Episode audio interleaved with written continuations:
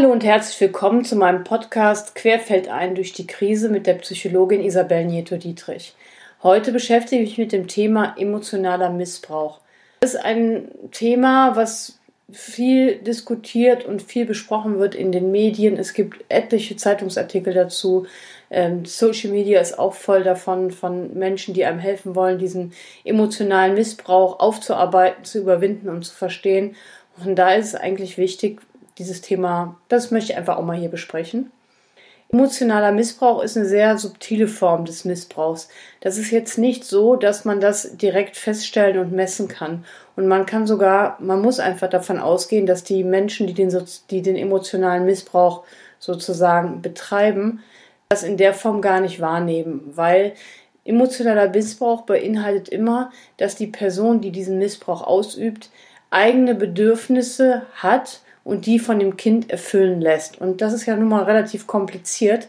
Und damit einem das bewusst sein könnte, dass einem das, dass man das mit dem Kind oder Schutzbefohlenen oder auch mit dem Partner tut oder ausübt, müsste einem ja erst einmal klar sein, dass das nicht in Ordnung ist, also dass man dem der anderen Person emotional schadet. In der Regel ist das so, dass dieser emotionale Missbrauch eben von den Menschen bemerkt wird, die dem ausgesetzt waren über lange Zeit und lange gab es ja auch keinen Begriff dafür oder hat man jetzt nicht gedacht, dass man dem Kind schaden könnte damit. Also das ist halt sehr kompliziert und deswegen versuche ich das mal ein bisschen auseinander zu bröseln. Es fällt dadurch auf, dass die Personen, die diesen emotionalen Missbrauch erlebt haben oder wahrgenommen haben oder eben das Gefühl haben, dass sie missbraucht werden oder wurden durch den Partner oder durch die Eltern, so stark das Gefühl haben, dass sie nicht richtig sind. Und sie haben sowas wie Schuldgefühle, wenn sie ihr eigenes Leben besser leben als das der Eltern oder das des Partners. Soll heißen, mir darf es nicht besser gehen als der Person, also ich sage jetzt einfach mal als dem Partner oder als den Eltern.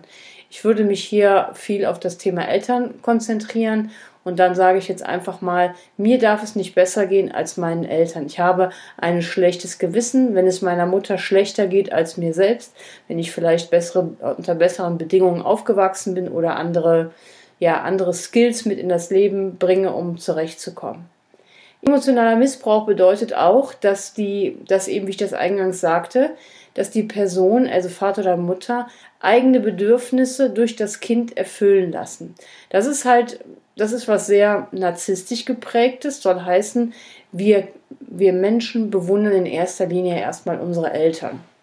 Das ist ja ein ganz normaler Prozess, dass wir Mutter und Vater lieben, auch wenn viele Eltern immer denken, sie werden von ihren Kindern abgelehnt, kann man zu, ich sage jetzt mal 90 Prozent davon ausgehen, dass Kinder ihre Eltern lieben und von den Eltern gesehen und anerkannt, anerkannt werden möchten und eigentlich auch diesen Frieden haben möchten. Ich habe nichts anderes gehört in meiner ganzen Laufbahn und es ist einfach oft so, dass es auch so ein, ja, so ein Zeichen für emotionalen Missbrauch, dass die Eltern sich von den eigenen Kindern zurückgestoßen fühlen.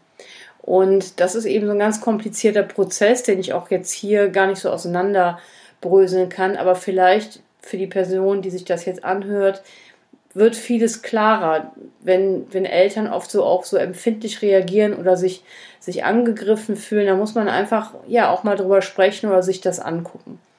Ja, oft ist es auch so, dass emotionaler Missbrauch ist auch, dass man, dass diese Kinder eben Verantwortung auch übernehmen, Verantwortung, die nicht ihre ist. Also elterliche Verantwortung, jetzt nicht, dass sie sich vorstellen, dass ich meine, dass sie jetzt anfangen zu kochen oder die Toilette zu putzen, sondern emotionale Verantwortung heißt, ich bin emotional dafür verantwortlich, wie es meiner Mutter oder meinem Vater geht. Und das ist, wenn man das über viele Jahre erlebt, genau das, was viele Menschen, im, wenn sie das im Netz lesen, eben beschreiben. Das ist eine unfassbare Last auf den Schultern, an dem früher oder später eben ganz viele Menschen zusammenbrechen. Und ich finde das auch sehr gut, dass dieses Thema emotionaler Missbrauch jetzt immer mehr thematisiert wird. Der sexuelle Missbrauch ist ja Gott sei Dank mittlerweile strafbar und auch ja anerkannt, dass man, dass das ähm, eine Straftat ist. Aber es ist eben auch mehr und mehr wichtig, dass man dieses Thema emotionalen Missbrauch in die Köpfe bringt und dass man als, ja, als Eltern gut reflektiert, was habe ich für Bedürfnisse und bitte, wer erfüllt diese Bedürfnisse? Denn ein Kind kann diese Bedürfnisse nicht erfüllen, das ist nicht die richtige Rolle. Ein Kind ist von Haus aus bedürftig und diese Bedürfnisse müssen von den Eltern erfüllt werden. Dass das nicht immer ideal läuft, ist logisch und das liegt in, in der Natur der Dinge, dass niemand perfekt ist. Aber es ist einfach wichtig, das ja, für sich klar zu machen, dass es dieses Phänomen gibt. Ich bedanke mich für die Aufmerksamkeit und für das Interesse an diesem Thema emotionaler Missbrauch und ja, verbleibe mit ganz herzlichen Grüßen, Ihre Psychologin Isabel Nieto-Dietrich.